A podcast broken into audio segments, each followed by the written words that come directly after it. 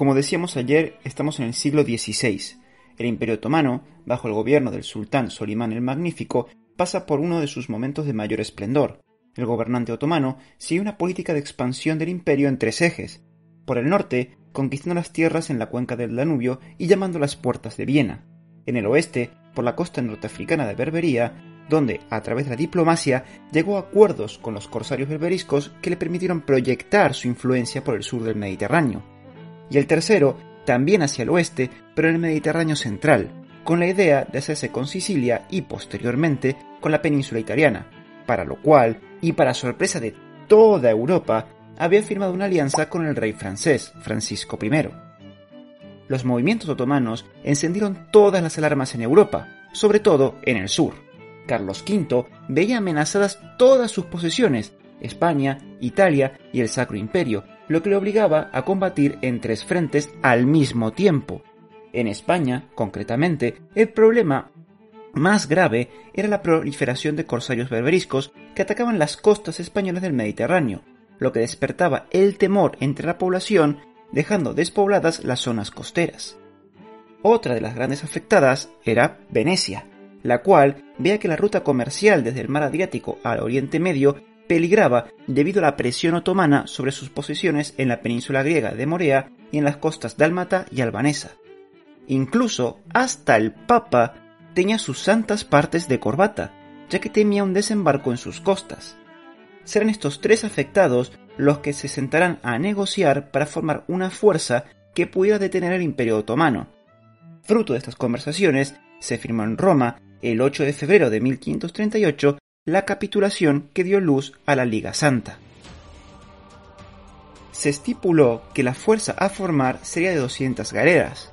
El Papa aportaría 36 bajo el mando de Grimani, Venecia y España 82 cada una, las de Venecia bajo el mando de Vicenzo Capello y las españolas a cargo de Andrea Doria.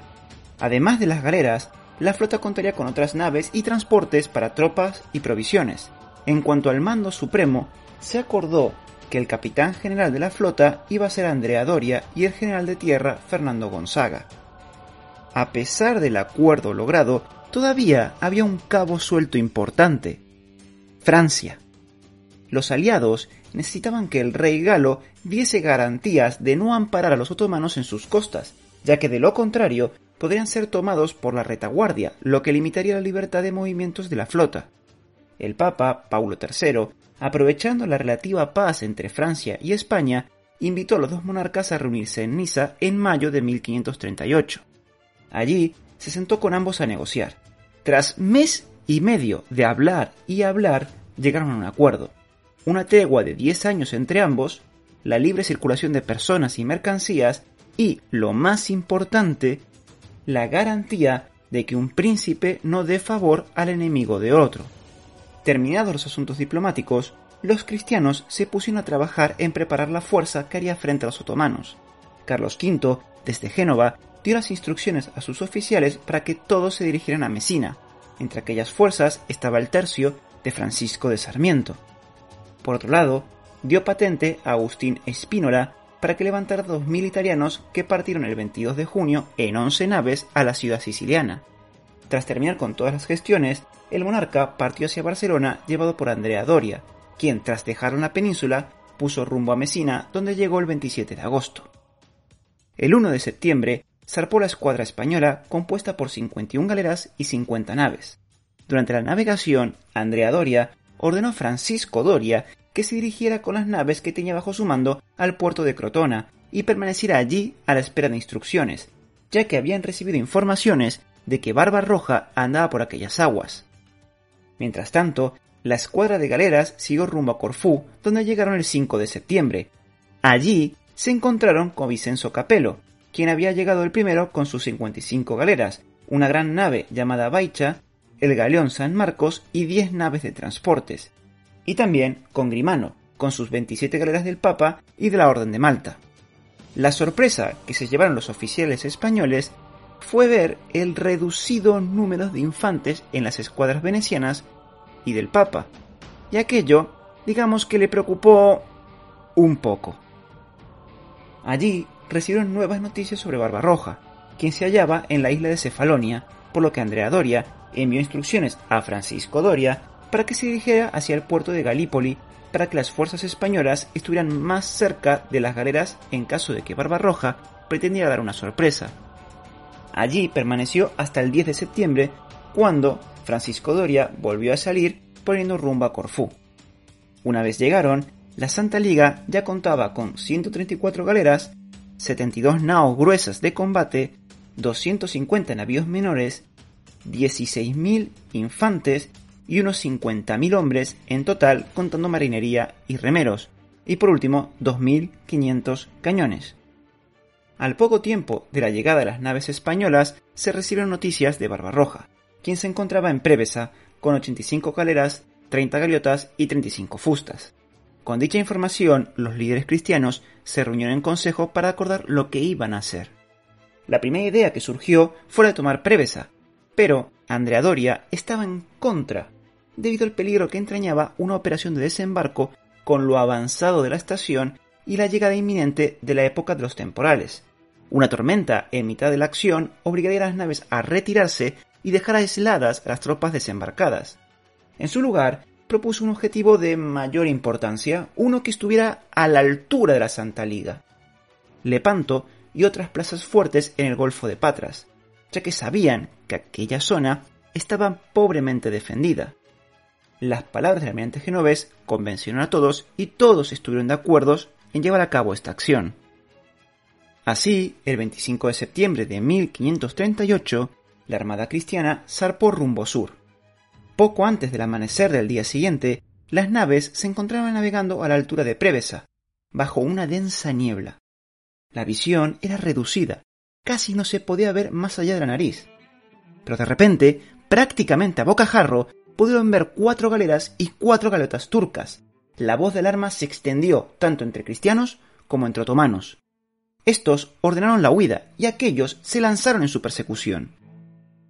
A medida que se fue levantando la niebla, pudieron ver las naves de Barbarroja. Se encontraban con la popa pegada a tierra, listas para la defensa, como también lo estaban las fortificaciones de tierra. Entonces comenzó un intercambio de plomo entre los contendientes. Al poco tiempo de iniciar el combate, Andrea Doria se dio cuenta de que las defensas estaban bien guarnecidas y que el factor sorpresa se había perdido. Por ello, y porque Barbarroja parecía no tener ninguna intención de salir a combatir, dio orden de seguir navegando para cumplir con lo decidido en el Consejo. Los cristianos pusieron rumbo sur hacia el cabo de Lefkada. Por su parte, Barbarroja, consciente de su inferioridad numérica, no hizo nada por salir pero no perdió oportunidad de mofarse de sus contrincantes. Pero la alegría le duró poco.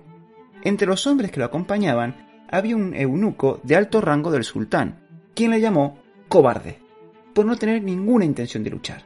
Además, también le recordó que era en esas circunstancias en las que debía demostrar su arrojo y experiencia como corsario, ya que en caso de perder la batalla o de no darla, al sultán no le faltaría madera para construir barcos o pretendientes que quisiesen ocupar su cargo. Barbarroja, que era muchas cosas, pero no tonto, entendió las palabras del eunuco y dio orden para iniciar los preparativos para salir a luchar. Los otomanos salieron el 27 de septiembre en busca de los cristianos. Barbarroja desplegó su armada en tres escuadras. Él comandaba la del centro, a su derecha iba Tabak, a su izquierda Salak y en vanguardia Dragut. Por parte de la Santa Liga, tras dejar Prevesa, habían formado la siguiente forma. En vanguardia iban las galeras del Papa y las de Venecia. En el centro, las dos escuadras de naves bajo el mando de Francisco Doria y Alejandro Condulmiero. Y en retaguardia, Andrea Doria con 51 galeras. Esta fuerza fondió a la altura del peñón de Sesoula, mientras las naos navegaron alrededor del peñón. Fue entonces cuando, desde la nave de Francisco Doria, se dio la alarma. En el horizonte asomaban las galeras otomanas, sin un segundo que perder, se disparó un cañonazo para alertar a todos para que se fueran preparando para el combate. Aquello tomó por sorpresa a Andrea Doria, quien pensaba que Barbarroja no quería luchar. El oficial genovés dudaba de qué hacer. No se sabe por qué, pero tardó tres horas en decidirse. Finalmente, la presión del resto de los oficiales le decantó por aceptar el combate. Las naves se encontraban navegando a vela al norte del peñón de Sesoula, mientras las galeras cristianas navegaban hacia el norte por el exterior para alcanzar el flanco izquierdo de aquellas. Mientras tanto, Andrea Doria había enviado un bergantín a las naves con órdenes de que se pegaran a tierra y así obligar a los enemigos a internarse en el mar donde los estarían esperando las galeras. Barbarroja, por su lado, buscaba evitar un encuentro con las naves, por lo que emprendió una serie de maniobras con la intención de demorar el encuentro en busca de un mejor momento. Y este no tardó en llegar. Por la tarde, el viento paró, y todo quedó en calma, menos el corazón de los cristianos, ya que, sin viento, las galeras se podían seguir moviendo, pero las naves se quedaron inmóviles donde estaban, adelantadas por la línea de la costa a merced del ala izquierda de la formación turca. Dragut no perdió la ocasión y se lanzó sobre las naves más adelantadas, el galeón veneciano de Alejandro Condumiero. Ante la cometida de los turcos, Condulmiero mantuvo la calma y dejó que los turcos se acercaran. El silencio era total en la nave veneciana.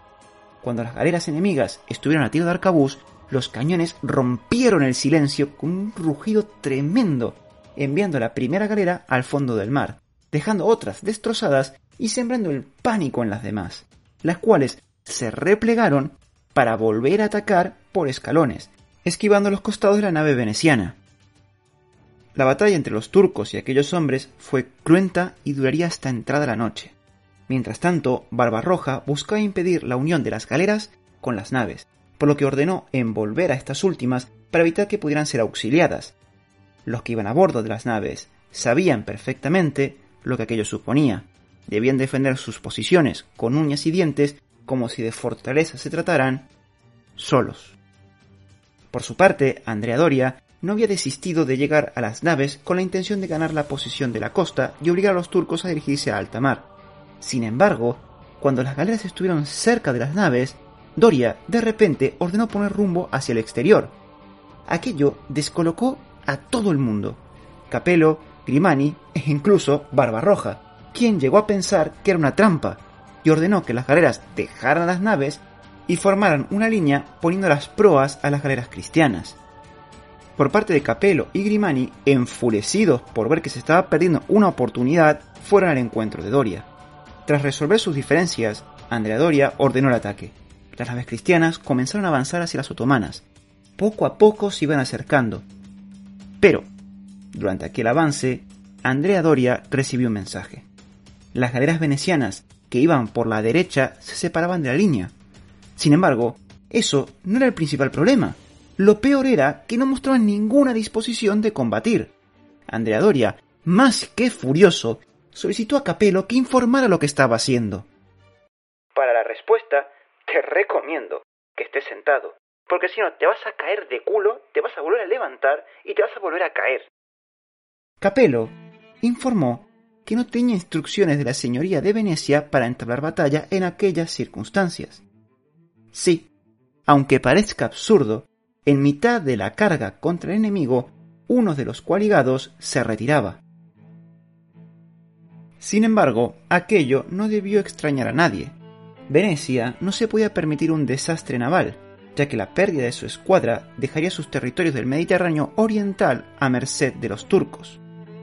A la vista de aquellas circunstancias, Andrea Doria canceló el ataque, ya que de continuar perdería todas sus galeras. Por parte de Barbarroja, al ver que las galeras venecianas no se acercaban a combatir, me imagino que se le dibujaría una sonrisa de oreja a oreja. Pero lo que es seguro es que ordenó atacar de nuevo a las naves y dos galeras del Papa que habían quedado retrasadas. Las galeras fueron capturadas rápidamente. Una nave fue hundida, otra incendiada, pero otra fue toda una sorpresa. Esta tercera nave llevó a cabo una de las defensas que sorprendió tanto a los otomanos como a los cristianos, y que sería famosa por aquellos tiempos. Pero si quieres que haga un vídeo sobre ella, no olvides dejar tu me gusta y ya que estás, suscríbete. Si el vídeo llega a 800 me gustas, hago un vídeo contándote la gesta. Llegada la noche, sobre las 2 de la madrugada del 28 de septiembre, comenzó una tormenta. Andrea Doria ordenó izar las velas de las galeras y puso rumbo a Corfú con viento favorable.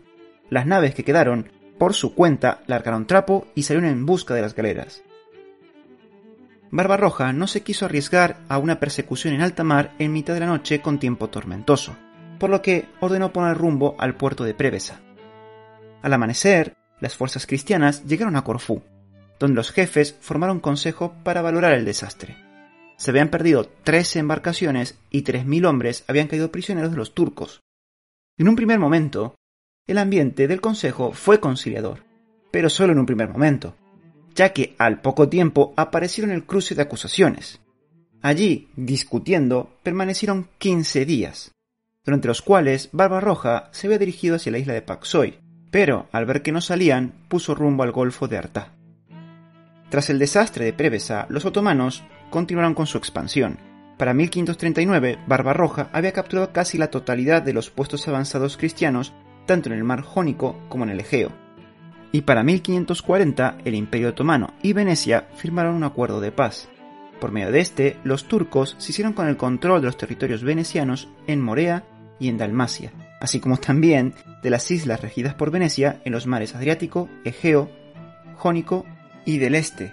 Además, Venecia debió abonar una indemnización de guerra de 300.000 ducados de oro al Imperio Otomano. Por parte cristiana, las fuerzas coaligadas se sentían obligadas a hacer algo antes de la llegada del invierno, algún gesto. Aquello les llevó a tomar la plaza de Castelnuovo, la cual guarnecieron con el tercio de Francisco Sarmiento, sin tan siquiera imaginar que aquellos hombres que allí dejaron iban a convertirse en leyendas.